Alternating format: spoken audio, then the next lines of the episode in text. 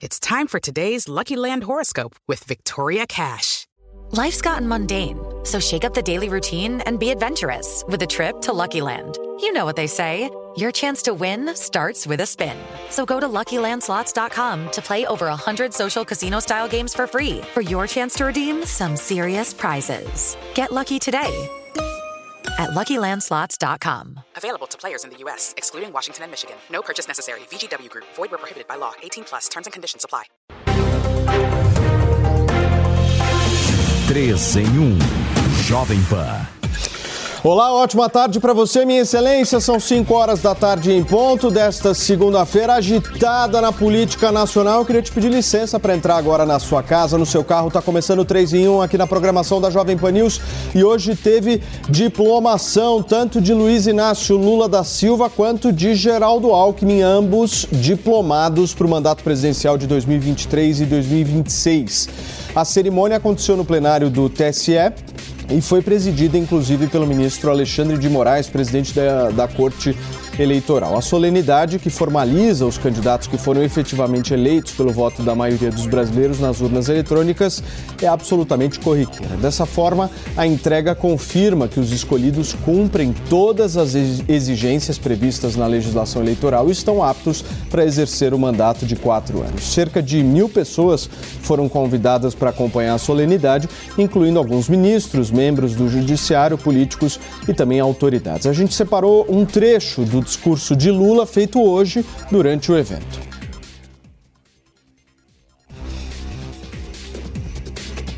Reafirmo hoje que farei todos os esforços para, juntamente com meu querido companheiro Geraldo Alckmin, cumprir o compromisso que assumi não apenas durante a campanha, mas ao longo de toda uma vida, fazer do Brasil um país mais desenvolvido e mais justo, com a garantia de dignidade e qualidade de vida para todos os brasileiros, sobretudo para as pessoas mais necessitadas. Quero dizer que muito mais que a cerimônia de diplomação de um presidente eleito, essa é a celebração da verdadeira democracia. Muito bem, nós ouvimos um pequeno trecho do discurso extremamente emocionado, pelo que vimos aí do presidente eleito Luiz Inácio Lula da Silva. Hoje nós vimos inclusive discursos de Alexandre de Moraes e de outras autoridades nesta cerimônia que a gente acompanhou a cobertura ao vivo aqui na Jovem Pan. Nós temos um outro trecho da fala de Lula de hoje que nós vamos exibir agora. Quero agradecer ao povo brasileiro pela honra de presidir pela terceira vez do Brasil. Na minha primeira diplomação, em 2002, lembrei da ousadia do povo brasileiro em conceder para alguém tantas vezes questionado por não ter diploma universitário. Quem passou o que eu passei nesses últimos anos está aqui agora. É a certeza de que Deus existe e de que o povo brasileiro é maior do que qualquer pessoa que tentar o arbítrio nesse país. Tá aí, meus queridos. Hoje temos a presença, além de Rodrigo Constantino, Jorge Serrão, o nosso Cristiano Vilela, temos o Fernando Conrado para participar do 3 em 1. Senhores, vamos nessa. Começo de semana, temos muito que repercutir aqui. E eu quero começar com você, Constantino. Vou pedir brevidade nos comentários para que a gente possa girar bastante a nossa conversa. Mas eu quero constar uma análise desse choro. Se você sentiu verdade nisso. Não, nada que o Lula faz é verdadeiro, Paulo. Boa tarde a todos. Ele diz que Deus existe porque ele está lá de volta, né? É, deixa Deus fora disso, não tem nada a ver com isso, né? Isso é coisa do diabo. É, veja, o Alexandre de Moraes foi ovacionado por um minuto em pé pelos presentes ali, né? E eu acho muito merecido. Ele é o grande responsável por esse circo.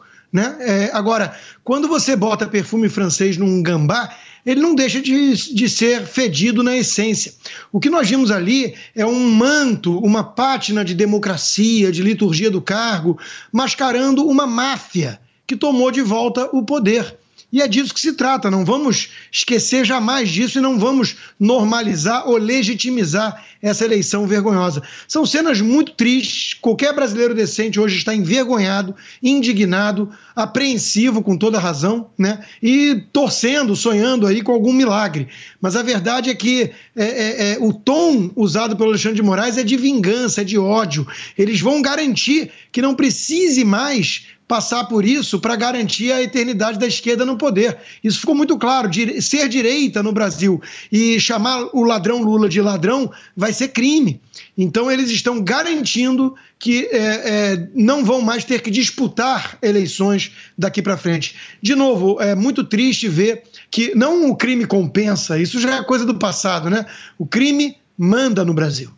Serrão, pegando esse gancho que o Constantino traz aqui, essa fala do ministro Alexandre de Moraes, que foi uma fala muito dura, dizendo que os responsáveis pelos atos que ele intitula como atos antidemocráticos serão responsabilizados. O meu ponto é simples: quem fez o discurso mais político? O ministro Alexandre de Moraes ou o presidente eleito Lula? Saudações, meus amigos, meus amados haters, com a minha alma é, lavada, enxaguada muito emocionado, até com medo. Olha, fiquei com tanto medo do que eu ouvi hoje no Supremo, no Tribunal Superior Eleitoral, que eu vou te contar. Hein? O establishment fez o seu discurso de tomada do poder. A tomada do poder ainda não está concluída, tá? O que nós vimos até agora é apenas o início desse processo.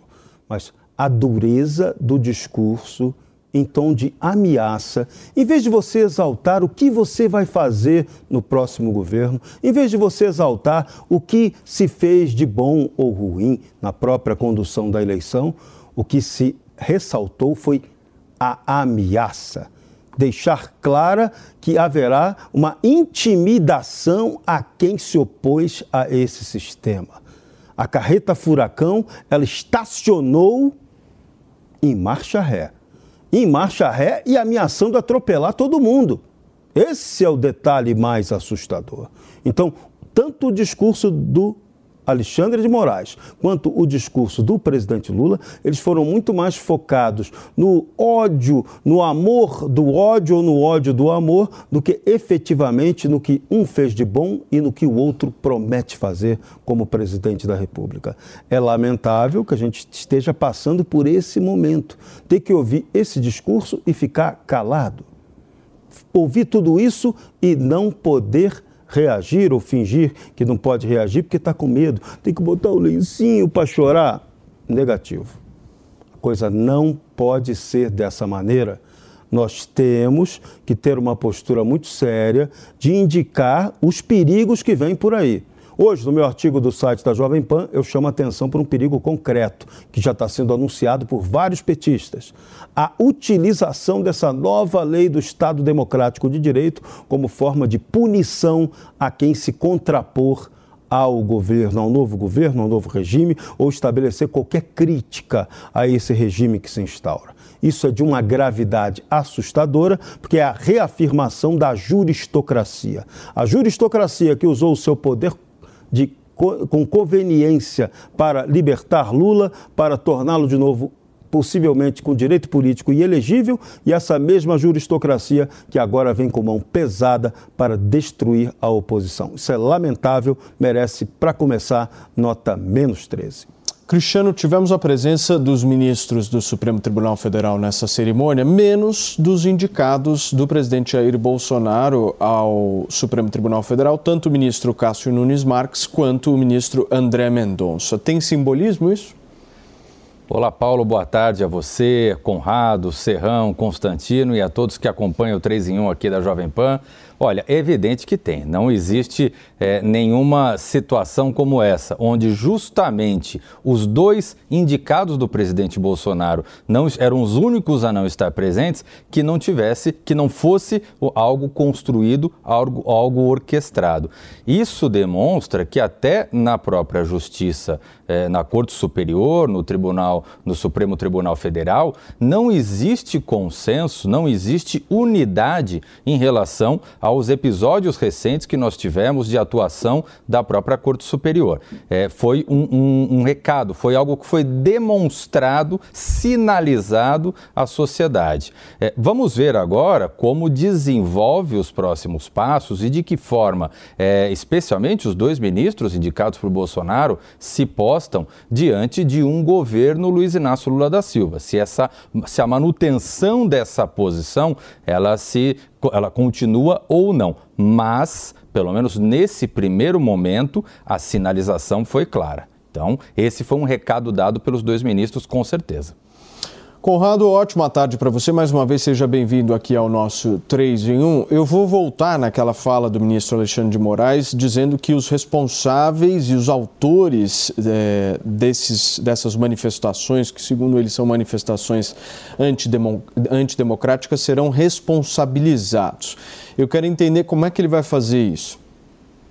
Bom, antes de mais nada, uma honra estar aqui no 3 em 1. A gente vê que o Alexandre, as Alexandre de Moraes diz que a perseguição será permanente. E aqui na fala tanto do Constantino quanto na fala do Serrão, a gente vê coisas importantes. O Constantino aí nos traz uma sequência de ingerências que nós tivemos nos últimos tempos. Nós tivemos aquela fala do Zé Dirceu, quando ele dizia que eles iam tomar o poder, e isso não significa vencer as eleições. A gente teve a fala do Barroso já dizendo para nós que eleições não se vencem, eleições se tomam. A gente teve uma outra fala do Barroso dizendo perdeu o mané, não a mola. E hoje a gente teve mais uma fala durante a posse do a, a diplomação do Lula do ministro corregedor Benedito Gonçalves, aquele que o Lula dá uns tapinhas na cara, né, parceiro, uns tapinhas na cara da justiça. Até se o Novak tiver, a gente poderia ouvir aqui, no qual, quando o Alexandre de Moraes chama o Benedito e o Lewandowski para buscar o Lula, ele chega no ouvido do Alexandre de Moraes e diz o seguinte: Missão dada, missão cumprida. Ele diz no ouvido e vaza no microfone. Eu estava ouvindo pelo canal do Lula no YouTube e fiquei surpreso quando encontrei aquilo ali. É mais um absurdo do que a gente vive. Posso Outra só pegar eu... um Posso só pegar um gancho, já que você citou justamente essa fala? Nós temos essa fala para exibir aqui ao vivo na Jovem Pan. Roda.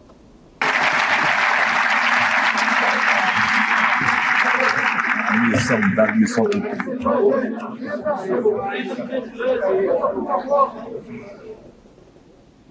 Exatamente esse momento em que o Conrado citou do corregedor, uh, falando ao ouvido do ministro Alexandre de Moraes, missão dada, emissão cumprida. Roda novamente do Novak, por favor, para que a gente não tenha dúvida.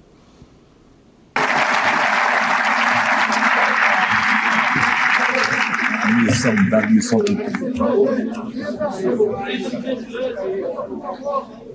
Tá, o corregedor, é, como nós vimos nas imagens, você que nos acompanha apenas, apenas pelo rádio, você é, deve ter ouvido justamente o corregedor falando ao ouvido do ministro Alexandre de Moraes, mas na imagem ele vai justamente é, logo atrás do palco, passa bem atrás do ministro Alexandre de Moraes e fala aquele cangote, né? Podemos dizer assim, né, meu querido Conrado? É, e essa frase aí é aquela famosa frase do Capitão Nascimento no filme Tropa de Elite. Missão dada, missão cumprida. E é, é um ponto interessante de nós examinarmos aqui do que o, o Constantino também falou, desse caminho do crime, né? Desde a sua cogitação, a sua preparação, aos atos executórios até chegar na sua consumação. A gente teve aí o candidato Lula, ele foi tirado da cadeia né, por num, num, processo que questionava uma competência que, segundo a nossa lei, é relativa, foi julgado pela nossa Suprema Corte como sendo uma incompetência absoluta, competência territorial. Lula é tirado da cadeia por ministros que falavam que o PT era uma cleptocracia, por ministros que falavam que o PT roubava de norte a sul, de leste a oeste do Brasil, e a gente viu todo esse desenrolar com uma campanha eleitoral que teve um lado sempre sendo cerceado por esse mesmo ministro corregedor, o Benedito Gonçalves, foi ele que trancou, acho que inclusive a decisão de trancar a Jovem Pan vem desse mesmo ministro. Então a gente tem todo um lado que pesa contra o presidente Bolsonaro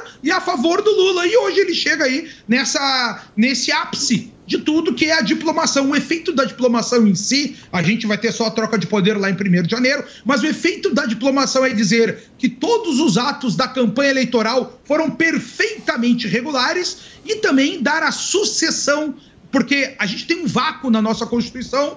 Se acontece alguma coisa com um candidato eleito entre o segundo turno e a diplomação, não é clara pela nossa legislação quem é que deve substituí-lo, se fica o mesmo presidente, são novas eleições, se assume o vice. Agora, a partir da diplomação, a sucessão já fica clara. Agora, se alguma coisa acontecer ao presidente eleito Luiz Inácio Lula da Silva, quem fará a sucessão é Geraldo Alckmin. Paulo.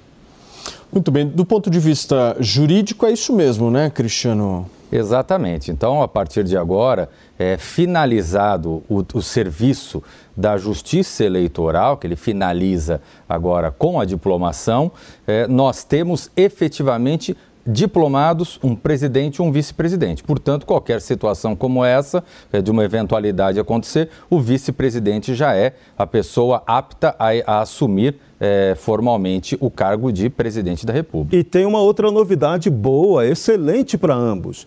Eles passam a contar com a figura do foro privilegiado a partir de agora, de hoje de tarde. Diplomados têm foro privilegiado. Agora, Constantino, do ponto de vista do evento, foram mil convidados, né? Não dava para colocar todo mundo da transição ali naquela lista, né? Não, a transição tem mais gente ali ainda do que isso. Agora, eu fico pensando, né, se bate uma polícia ali é, independente, que não seja capanga de criminosos, né, leva quase todo mundo embora. Né? É, é, é disso que se trata. Olha, Paulo, é, nós temos que ser muito transparentes aqui com a nossa audiência, é a nossa marca, é, nós é, não, não vamos nos acovardar e nem deixar bandido nos intimidar.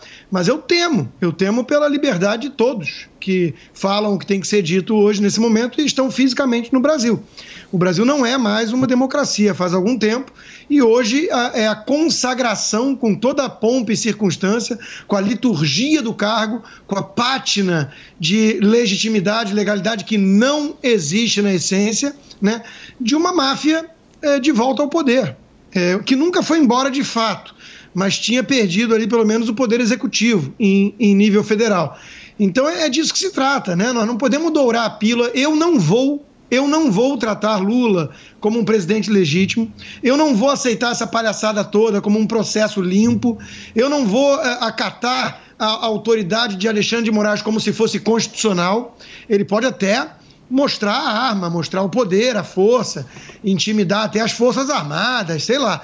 Agora, é, nós, como cidadãos, temos a obrigação de é, recusar participar desse espetáculo medonho. Serrão teve uma ausência no evento de hoje, além dos ministros indicados pelo presidente Jair Bolsonaro, mas uma ausência de alguém que apoiou Lula no segundo turno. A senadora Simone Tebet não foi. Pois é, não sei por que, que ela não foi. Agora, os dois ministros que Bolsonaro indicou para o Supremo, eles deveriam estar lá sim. Hoje foi uma cerimônia de Estado. Eles fazem parte do Estado eles fazem parte do establishment. Então, não estar lá foi um equívoco. Da mesma forma, isso é eu, eu falo por mim.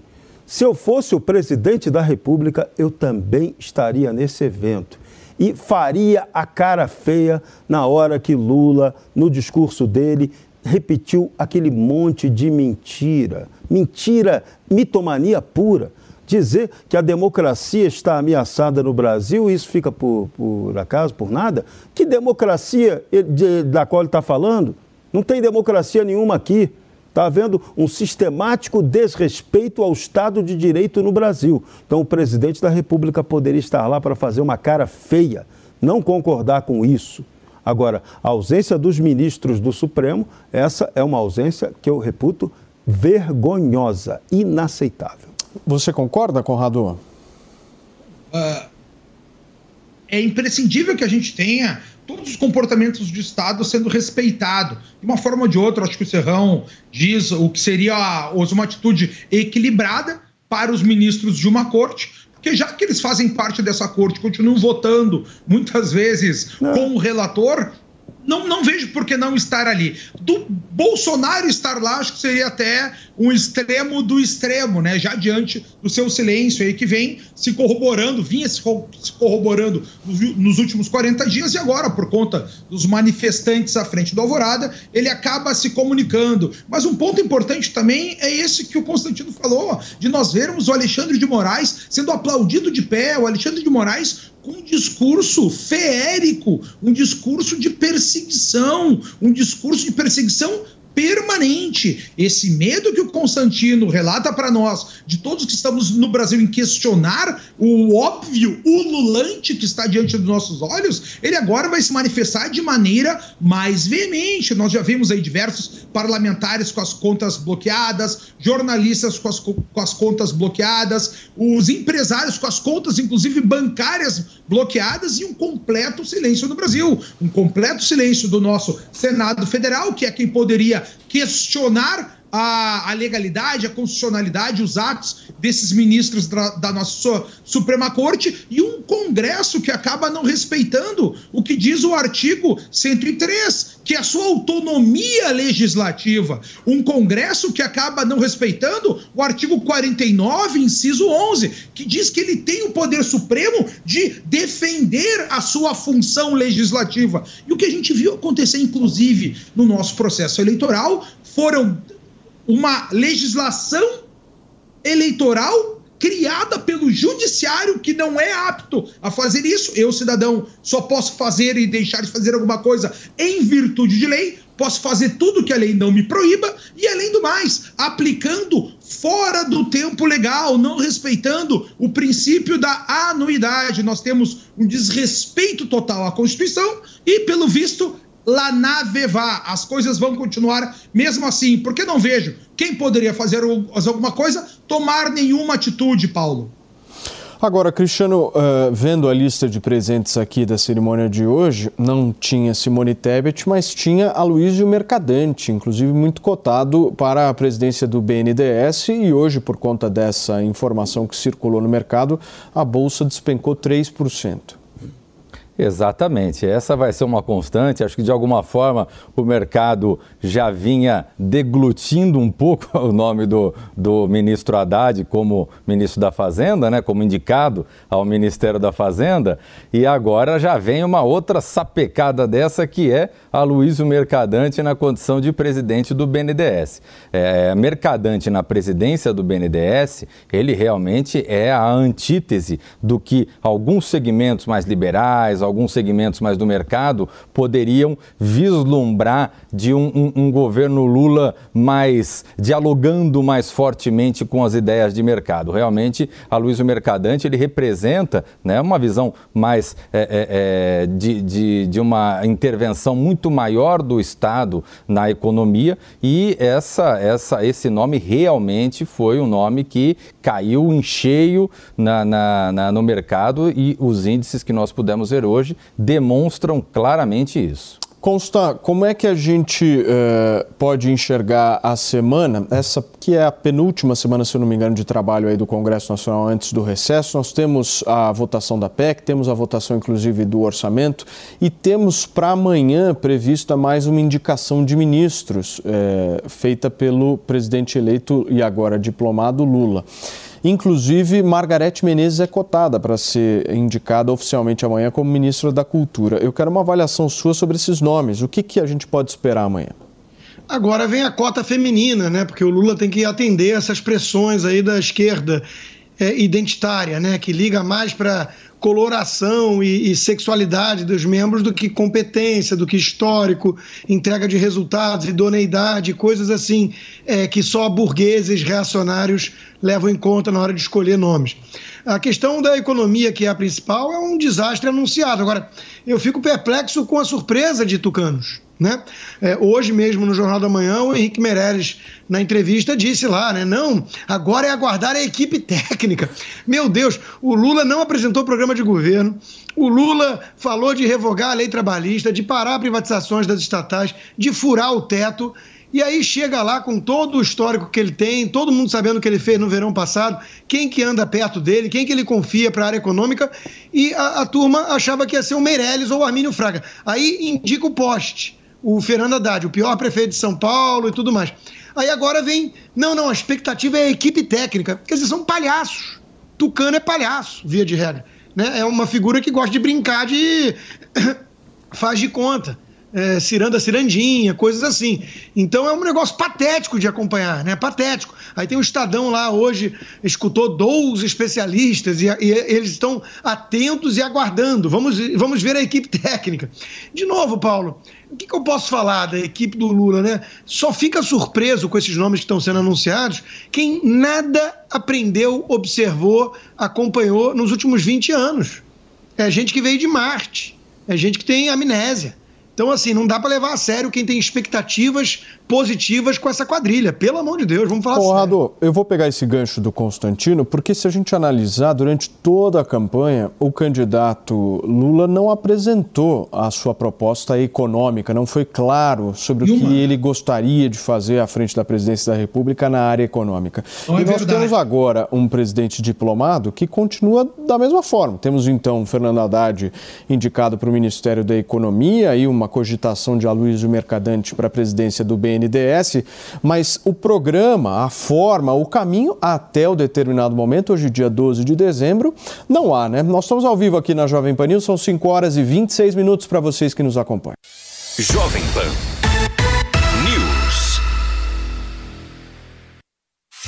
Os pingos nos is. Os pingos nos is política, economia e a análise das notícias do dia em um bate-papo com o time de comentaristas que não tem medo de dizer a verdade. Os Pingos nos Is, de segunda a sexta, na Jovem Pan News.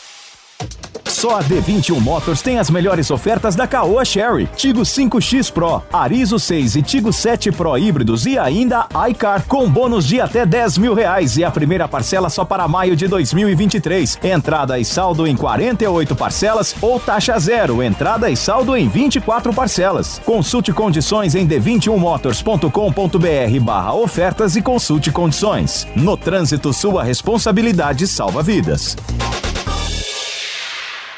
24 horas. Notícia, informação, serviço. Esta é a Jovem Pan News. Quer aprender inglês? Então você precisa conhecer o método ACT, desenvolvido por Júnior Silveira, que foi feito exclusivamente para brasileiros aprenderem a falar e escrever inglês com confiança. Faça seu cadastro agora mesmo e ganhe acesso ao grupo do Telegram, lives com o professor para tirar dúvidas, guia de estudos com passo a passo para fluência e muito mais. Então entre lá, newcursos.com.br e se inscreva. Curso de Inglês New.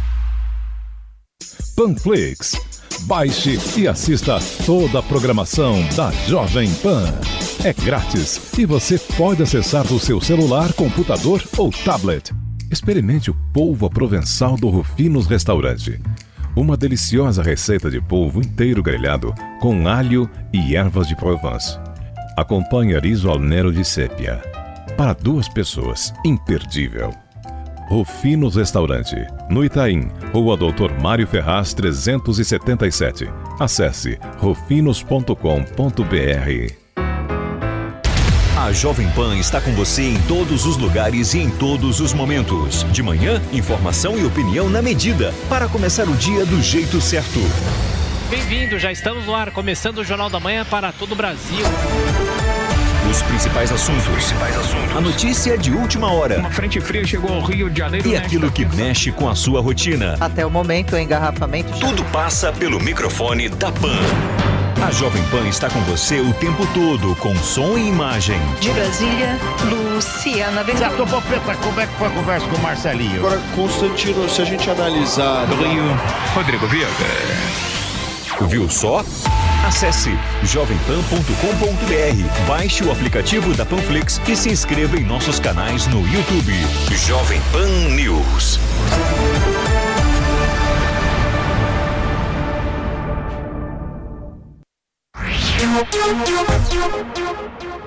acontecer. Tem aí essa previsão que hoje foi negada, a consultoria Eurasia ou Eurásia denunciou que o governo iria fazer aí, próximo governo iria promover aí uma mudança através de medida provisória da lei das estatais para poder nomear a companheirada sem ter maiores problemas nos conselhos de administração e fiscal das empresas estatais, repetindo o aparelhamento da era Lula e Dilma, que foi a grande causadora essencial do modelo de corrupção nas estatais Então, isso é de uma gravidade assustadora. O PT nega. Vamos ver até que ponto isso vai acontecer ou não. E tem a previsão de taxação do nosso segmento mais próspero, que é o agronegócio. Taxar pesadamente as exportações do agronegócio brasileiro. Então, esse governo vem atrás de arrumar dinheiro para dividir com a companheirada e com os amiguinhos que vão estar operando junto com eles. E quando você vê a sinalização de um Aloysio Mercadante indo para o BNDES, já se sabe que esse BNDES vai repetir a rodada que ele fazia anteriormente. Foi brilhante na era Dilma, fazendo contratos com empresas no exterior e esses contratos ficando secretos para ninguém saber o que efetivamente aconteceu. Para vocês que nos acompanham aqui na Jovem Pan News nesta segunda-feira, são 5 horas e 30 minutos. A gente está repercutindo no 3 em 1 um pouco da diplomação de hoje, à tarde, de Lula e Geraldo Alckmin, realizada em Brasília. Certo, doutor Cristiano Vilela, por favor. Exatamente. Agora vamos aguardar esses nomes que vão ser anunciados amanhã.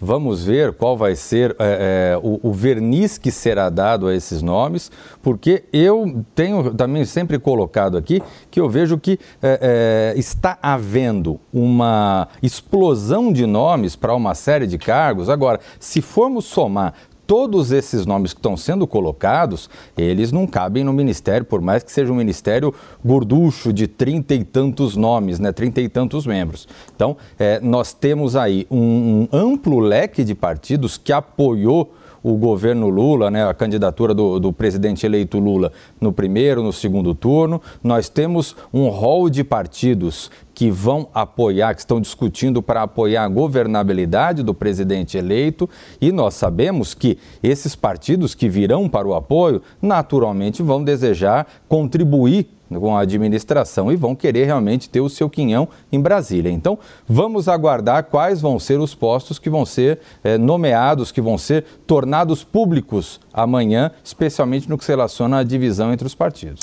Muito bem, são 5 horas e 31 minutos. Deixa eu conversar um pouco com o nosso Daniel Caniato, que já está conectado aqui para bater um papo com a gente. Ele vai contar um pouco no 3 em 1 o que teremos de assuntos, de destaques na edição de hoje dos Pingos nos Is coladinho com o nosso programa. Fala, Dani, chega mais.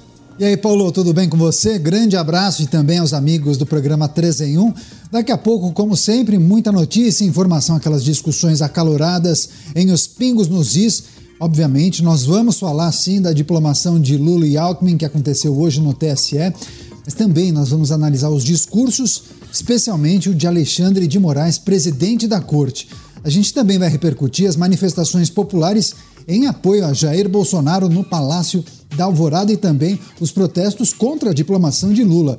E tem também os nomes que estão sendo cogitados por Lula para a vaga de Ricardo Lewandowski no STF. Quem serão eles, hein? Vamos analisar e comentar com José Maria Trindade, Fernão Lara Mesquita, Paulo Figueiredo, Coronel Gerson Gomes e também o Roberto Mota. Daqui a pouco, inclusive mais cedo no YouTube, coladinho com o 3 em 1 a partir das 5h40. Claro que eu conto com todos vocês. Paulo, grande abraço, boa semana. Muito bem, muito obrigado, Daniel Caniato, participando aqui do 3 em 1 e contando um pouco para a gente os destaques da edição de daqui a pouquinho dos Pingos nos Diz.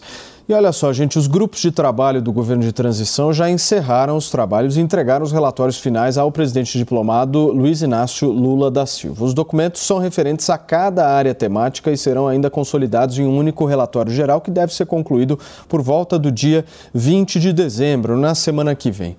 Mais de 1.200 pessoas participaram dessa transição, sendo a maioria voluntários. A equipe foi dividida em 31 grupos, com uma composição próxima ao que será a esplanada, inclusive inclusive dos ministérios. O governo de transição rebateu críticas do Ministério da Economia sobre as contas públicas e reforçou o discurso petista de que o Brasil está quebrado. Segundo o comunicado, o presidente Jair Bolsonaro furou a emenda constitucional do teto de gastos cinco vezes e comprometeu o funcionamento de serviços essenciais. Segundo o Ministério da Economia, a dívida do governo federal deve terminar o ano em 74% do produto interno bruto e o superávit primário de 23,4 bilhões de reais, o primeiro inclusive desde 2013.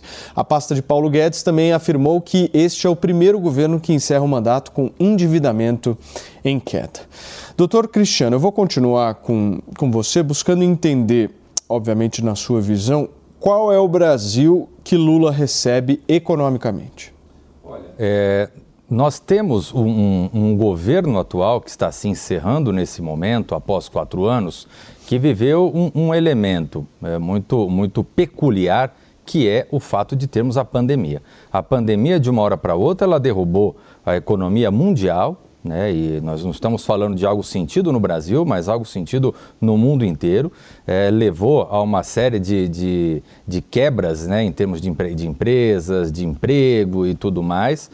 É, e nesse sentido, nós tivemos ainda a necessidade de, de um auxílio social a, grande parte da população que se viu afetada por essa, por essa quebradeira toda, e nós tivemos aí ao longo dos dois últimos anos uma retomada uma retomada no Brasil. É importante destacar que a questão da pandemia, ela, ela levou um tempo muito grandioso em termos de efeitos. Demorou, por exemplo, quase um ano até se iniciar o processo de vacinação. Então, ela demorou bastante para começar a ser controlada de alguma forma. E desde então, a economia brasileira, de uma forma geral, ela passou a se reorganizar, a se reestruturar. É evidente que tem setores que acabam tendo a característica de se recuperar mais rapidamente e setores que demoram um pouco mais e que agora estão dando os primeiros passos. E é justamente nesse sentido que nós vemos hoje os índices da economia bastante positivos, ou seja, ao longo desses últimos dois anos, nós temos uma recuperação da atividade econômica e a entrega que se vai ser feito hoje é um país que está numa evolução do ponto de vista de atividade econômica. Então, o presidente eleito, ele vai pegar não um país parado, não um país que está em marcha ré, mas um país que está evoluindo ou numa, num processo de retomada, de crescimento econômico e que esperamos que isso seja mantido e seja é, é, conduzido assim pelo novo governo. Agora, Constantino, vivemos um momento no Brasil em que o mercadante é quem diz se o Brasil está quebrado ou não, né? É, e eu convido todos a dar um Google para ver o mercadante lá é, na década do de, final da década de 80, plano cruzado, né? Ele bancando lá o fiscal do Sarney, né? E, e, de novo, esse pessoal nada esqueceu e nada aprendeu. Porque é, é uma coisa é falar assim: ah, você vai pegar um negócio de 30 anos atrás, mas é, tem gente que se arrepende em público e fala: olha, eu defendi coisa errada, o Bolsonaro fez isso várias vezes com humildade em relação à visão estatizante que ele tinha. Ele virou um liberal na economia, tanto que ele colocou um liberal de fato, ao contrário desses tucanos aí fajutos, colocou um liberal de fato e deu autonomia, né? É para ele seguir a pasta dele reformista. E, e, já o mercadante nada aprendeu, nada, de nada se arrependeu. É um cara que vibrou com o congelamento de preços. É uma, uma besta quadrada em economia, para ser bem direto aqui, Paulo. Então, é, de novo, é, é muito triste, né? É, o, o, resumo é esse, né? Sai Paulo Guedes, Suderge informa, sai Paulo Guedes, entra Fernando Haddad e mercadante. E tem gente que aplaude, mas aí fazer o quê? Tem gente que come grama com as quatro patas no chão. Conrado, por favor sai Neymar e entra seu boneco, né, Constantino? É brincadeira. Vou trazer uns números. Sabes que quando o Bolsonaro venceu as eleições, no seu discurso de posse ainda, na, não, não, não foi nem no seu discurso de posse, no seu discurso da vitória na televisão, ele dizia o seguinte: o Brasil, o Estado, dará um passo para trás para o cidadão dar um passo adiante. Toda a mídia colocou, né, a grande mídia, o que veio a ser o consórcio, dizia assim: Bolsonaro falou que o Brasil vai dar um passo para trás. É a mesma narrativa que a gente vê agora dessas mentiras. Vou trazer alguns números para as pessoas terem noção do que, a gente vivia e o que está sendo entregue agora. Em 2018, nós tínhamos 200, 209 estatais federais. Hoje são apenas 127, quase metade desse número. O lucro anual das estatais em 2018 era 69 bilhões. Hoje é quase três vezes mais, são 250 bilhões. Os gastos com a Previdência eram 8,4, virou 8,2. E assim a gente vai em coisas muito importantes. A gente tem que lembrar, no último ano Dilma, nós tínhamos quase 14% de desemprego. Está sendo entregue agora com 8,13% de desemprego. Nosso resultado primário, que era lá em, 2000, uh, em 2018 de 108 bi, agora é de 23 bi positivo. Lá era 108 bi negativo. Então, desculpa, mesmo com guerra, mesmo com pandemia, mesmo com todos esses horrores, o Brasil está sendo entregue uma pedra, uma gema lapidada para a próxima gestão. Vamos ver se nós não teremos lá no final um torrão de açúcar que se desfaz em contato com a água nos próximos quatro anos, Paulo. Conrado, nós temos imagens agora ao vivo. O nosso diretor Eduardo Novak acaba de me avisar aqui no ponto eletrônico. Essas imagens são do Palácio da Alvorada. Nós vemos manifestantes bem em frente ao Palácio da Alvorada e vemos também o presidente Jair Bolsonaro caminhando nesse campo para se encontrar novamente com esses manifestantes. Vimos na sexta-feira ele fazendo um discurso que nós acompanhamos aqui na Jovem Pan News, vocês inclusive repercutiram no 3 em 1 de sexta-feira. Uh, no domingo, se eu não estou enganado, vocês me corrijam se eu tiver errado, Serrão. Se eu não me engano, no domingo ele apenas foi em frente a esses manifestantes uh, e uh, ficou, enfim, parado ali, disse um boa noite e se retirou. E agora estamos aí diante do terceiro encontro do presidente da República com esses manifestantes. Eu não consigo verificar quem é esse padre que está segurando a bandeira do Brasil. Edu Novak, se você puder me ajudar a pegar mais informações com a nossa equipe de jornalismo diretamente de Brasília. Então temos aí a equipe de seguranças do presidente da República, muita gente bem em frente ao Palácio da Alvorada num dia simbólico em Brasília, o dia da diplomação do presidente eleito Lula e também do vice-presidente eleito Geraldo Alckmin. Agora o presidente Jair Bolsonaro, para vocês que nos acompanham apenas pelo rádio, o presidente da República anda no gramado bem em frente ao Palácio da Alvorada. Existe um, como é que a gente pode chamar isso, meu querido Serrão? Um, filete de água, né? Podemos... É, isso chama-se fosso de proteção. Fosso, é, perfeitamente. Fosso. Serrão, como sempre, trazendo um... No Maracanã Antigo havia um fosso desse entre a geral e o gramado. Temos é. um fosso grande, retangular aí, que divide os manifestantes do gramado central onde encontra-se o presidente da República, Jair Bolsonaro, e ele vai caminhando de um lado para o outro, a gente não uh, consegue ouvir. Se eu não me engano, ele não está discursando agora, ele apenas caminha e vemos muita gente em frente ao Palácio da Alvorada nesta segunda-feira. São 5 horas e 41 minutos para vocês que nos acompanham aqui na Jovem Pan News. Bolsonaro se aproximando agora desses manifestantes num período aí curto, desde sexta-feira, pela terceira vez. Uh, aí num, num período de menos de uma semana, indo novamente ao encontro dessas pessoas. Ah, e vão, é bom a gente deixar claro, Paulo, um detalhe, Por né? Por favor. Essa turma que está aí, ninguém foi para a diplomação de Lula, não, tá? Vamos deixar bem claro, porque senão, ah, o pau dá uma paulada aqui na nossa cabeça. Ninguém que está lá foi para a diplomação do Lula, ok? Então tá, tá anotado. Exatamente, Serrão. Nós estamos acompanhando então, o presidente Jair Bolsonaro está agora uh, no canto direito do gramado, bem em frente ao Palácio da Alvorada. E essas são imagens ao vivo para vocês que nos acompanham aqui na Jovem Pan nesta segunda-feira. Ele continua caminhando, há uma quantidade de pessoas junto dele, alguns seguranças, obviamente, fazendo aí a escolta, e há um padre também que está segurando a bandeira do Brasil. Eu só não sei dizer, não sei confirmar para vocês se seria, meu caro Jorge Serrão, Padre Kelmo. Mas é, não é parece o Padre Kelmo por causa do chapéu lá. O Padre Kelmo não usava aquela, aquele chapéu ali que aquele padre está usando. Mas, né? Exatamente. Quem sabe, né? Muito bem, estamos vendo essas imagens. O doutor Cristiano está aí, o presidente Jair Bolsonaro caminhando em frente ao gramado do Palácio da Alvorada. Não sabemos se ele vai discursar agora, por enquanto, apenas uma caminhada. Olha, Paulo, o que me chama a atenção dessas aparições do presidente e agora é, te, estamos vendo mais uma outra aparição presidencial, é o fato de que o presidente ele continua com uma narrativa oculta, vamos dizer assim, né?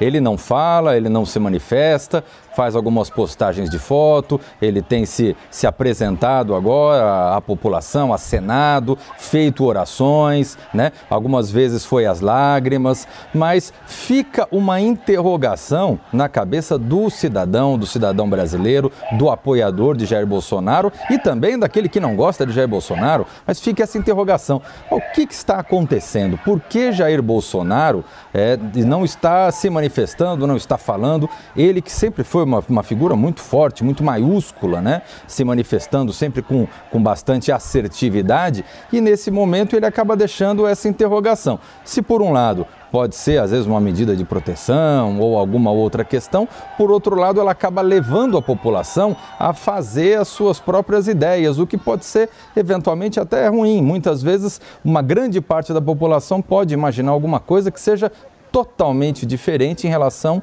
ao que o presidente da República de fato está fazendo, está pensando. Por favor, Serrão. É, eu insisto, a ideia que eu dei mais cedo, eu insisto nela. Eu, se fosse Bolsonaro, fosse assessor dele, eu teria indicado que ele comparecesse hoje a essa diplomação.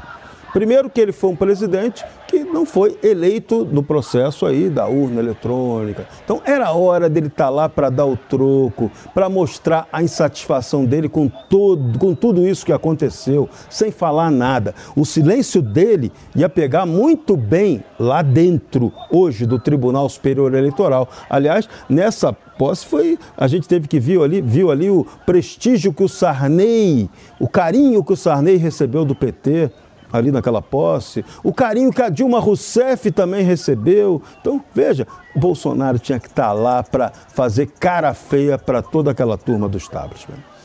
Constantino, como é que você vê esse movimento do presidente Jair Bolsonaro? Olha, Paulo, eu vou repetir o que eu já disse em outras análises aqui. O presidente ele está avaliando todas as possibilidades. É, ele está tentando manter de alguma forma uh, uma esperança na população é, mas eu acho que ele, ele sabe que não é tão, tão fácil assim, não depende apenas dele resolver é fazer alguma coisa, né? Então me parece que ele está tentando é, ir até onde dá para ir. Agora, realmente, se é, e muita gente sem dúvida está interpretando essas ações como uh, manter a chama acesa, se nada acontecer, é muito anticlímax, né? É isso aí, cada dia que passa vai indo nessa direção, né? Nós temos que ser realistas. Quer dizer, a Lula não vai ser diplomado, tá lá diplomado. Daqui a pouco Lula não vai subir a rampa.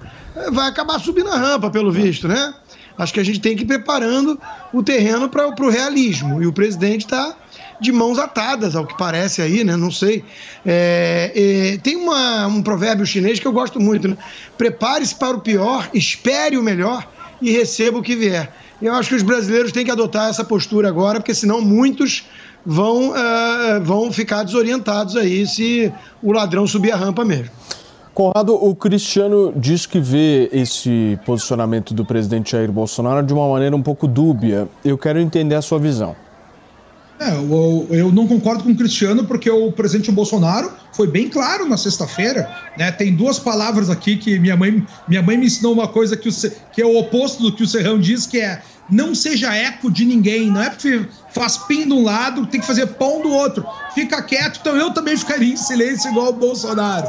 Um outro problema que a gente tem aqui é sexta-feira ele foi muito claro. Ele falou: olha só, existem soluções na nossa Constituição. Se ela dependesse só de mim, já teria sido realizado. Ela depende de outros entes também. Talvez por isso que tal, talvez ele coloque hoje um padre aí, como ontem, acho que tinha um pastor ali celebrando com as pessoas. Por quê? Para dizer, ó, a sociedade civil está comigo, líderes religiosos estão comigo também. E ele disse: Ó, oh, vou fazer tudo que for possível até o final. Se isso não se concretizar, porque eu, particularmente, não fui um bom líder. Que vocês esqueçam tudo que vocês estão vendo aí pelas redes sociais, não deem atenção, porque as pessoas não têm fundamento no que estão falando. Eu estou tentando o meu melhor estou disposto a dar a minha vida, não só trabalhando 24 horas por dia, são as palavras dele, mas também a minha vida física. E o que me parece que vai acontecer aqui é uma repetição do que a gente viu acontecer no outro dia, que é agora às 18 horas, segundo a nossa legislação, com o pôr do sol, a bandeira brasileira tem que ser arriada.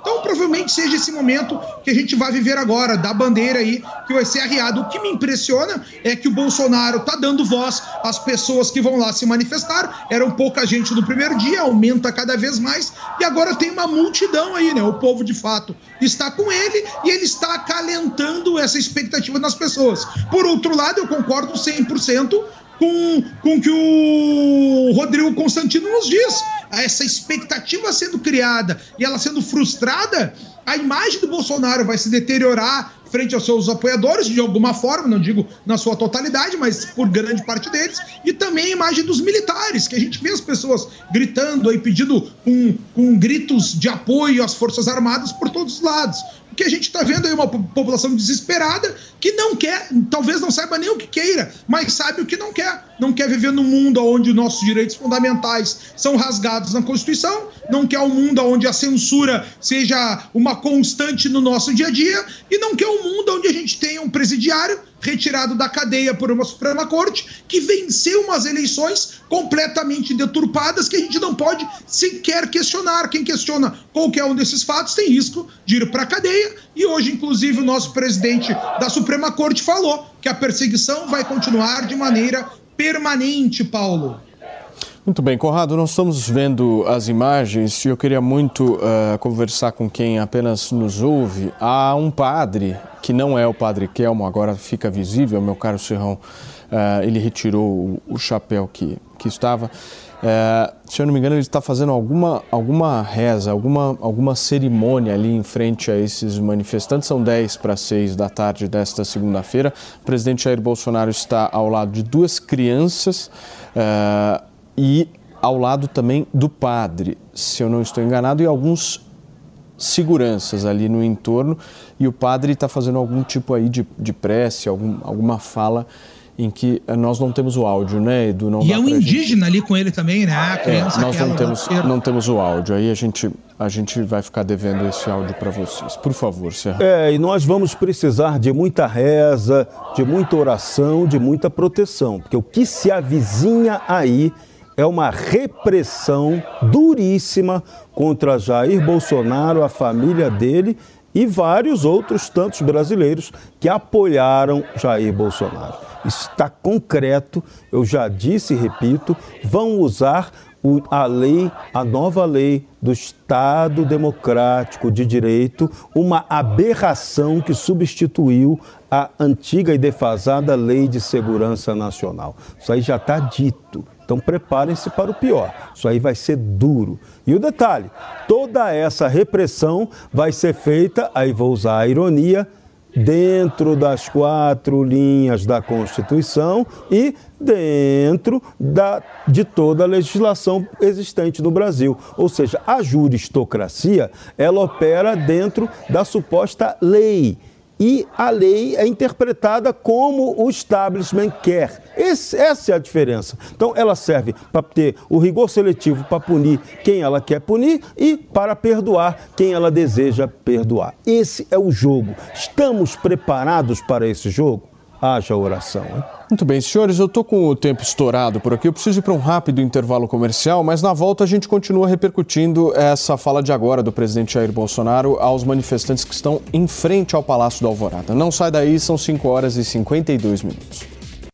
Jovem Pan News. A notícia que você quer saber. Notícia que você precisa saber. 24 horas com você no seu rádio e na internet. Jovem Pan. Agora é pra valer! Chegou a hora das principais seleções do mundo entrarem em campo. Quem será que leva a taça mais cobiçada do futebol? Você já tem algum palpite? Então é hora de seguir os seus instintos e vibrar com o resultado de cada confronto. Vai de bob.com e confira as melhores odds para você fazer as suas apostas. Cadastre-se agora e receba até 100% do valor em bônus. Vai de bob.com. Na dúvida, vai de Bob.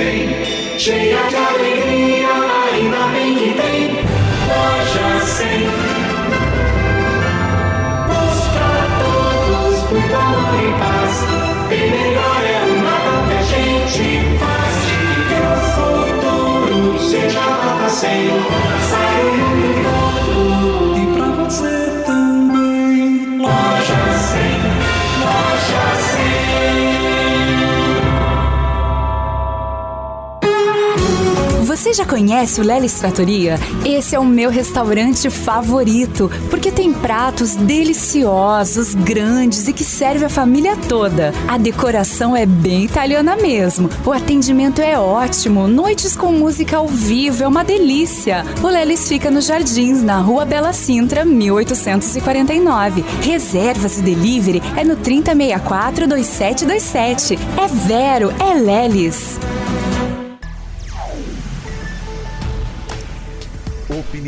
Substantivo feminino. Maneira de pensar, ver ou julgar. Ideia pessoal. E nesse programa, os principais assuntos do dia estão em pauta. Senhores, isso é um tipo de censura? É, popularidade e menções nas redes sociais. De acordo com o levantamento da agência MAP. Assuntos polêmicos que são debatidos diariamente por comentaristas diferentes. No mundo da lente ideológica, onde ele enxerga as coisas sempre tendenciosas e favoráveis. Isso vai se tornando algo natural. O candidato que lidera, o candidato que discute assuntos mais polêmicos, vai ser o mais citado. De terça a sexta-feira, às 10 da noite, na Jovem Pan News. Pessoas que falam inglês podem ter um salário, sabe de quantos por cento maior, meu caro Serrão? 61% para cargos good. de gerência e coordenação. A pesquisa também apontou que para cargos de nível júnior a pleno, o aumento no pagamento mensal pode chegar até a 45%. Além disso, o inglês tem sido cada vez mais requisitado nas entrevistas de emprego e quem não tem conhecimento suficiente no idioma pode perder grandes oportunidades. Você que está aí nos assistindo e nos ouvindo, você por um acaso quer melhorar o seu nível de inglês, está precisando disso? Então você precisa conhecer o curso de inglês New que vai transformar a sua vida. O curso conta com mais de 200 aulas gravadas, 500 materiais complementares exclusivos, plantão tira dúvidas 24 horas por dia e muito mais. É totalmente online e você consegue encaixar na sua rotina da melhor forma possível, sem sair do conforto da sua casa para aprender um inglês de altíssima qualidade. Então você vai fazer o seguinte, acesse agora mesmo newcursos.com www.niucursos.com.br ou se você estiver nos assistindo, aponte o QR Code para o seu celular para esse QR Code que está aparecendo aqui na tela e faça já o seu cadastro no site da NIL. Assim você consegue ter acesso ao grupo do Telegram para iniciar a conversa com professores e também receber materiais que são exclusivos. Mas olha só, as vagas são limitadíssimas, então se você tem interesse, corre. Quer aprender inglês? Então você precisa conhecer o método ACT, que vai transformar a sua vida. Esse método, desenvolvido por Júnior Silveira, foi feito exclusivamente para brasileiros aprenderem a falar e escrever inglês com confiança. E o melhor, tudo no conforto da sua casa. Você vai ter acesso a mais de 200 aulas gravadas e também ao vivo, para tirar todas as suas dúvidas. Além de bônus como lives, materiais complementares e muito mais. Inglês da vida real é na Nil. Acesse nilcursos.com.br, faça sua inscrição e garanta brindes exclusivos.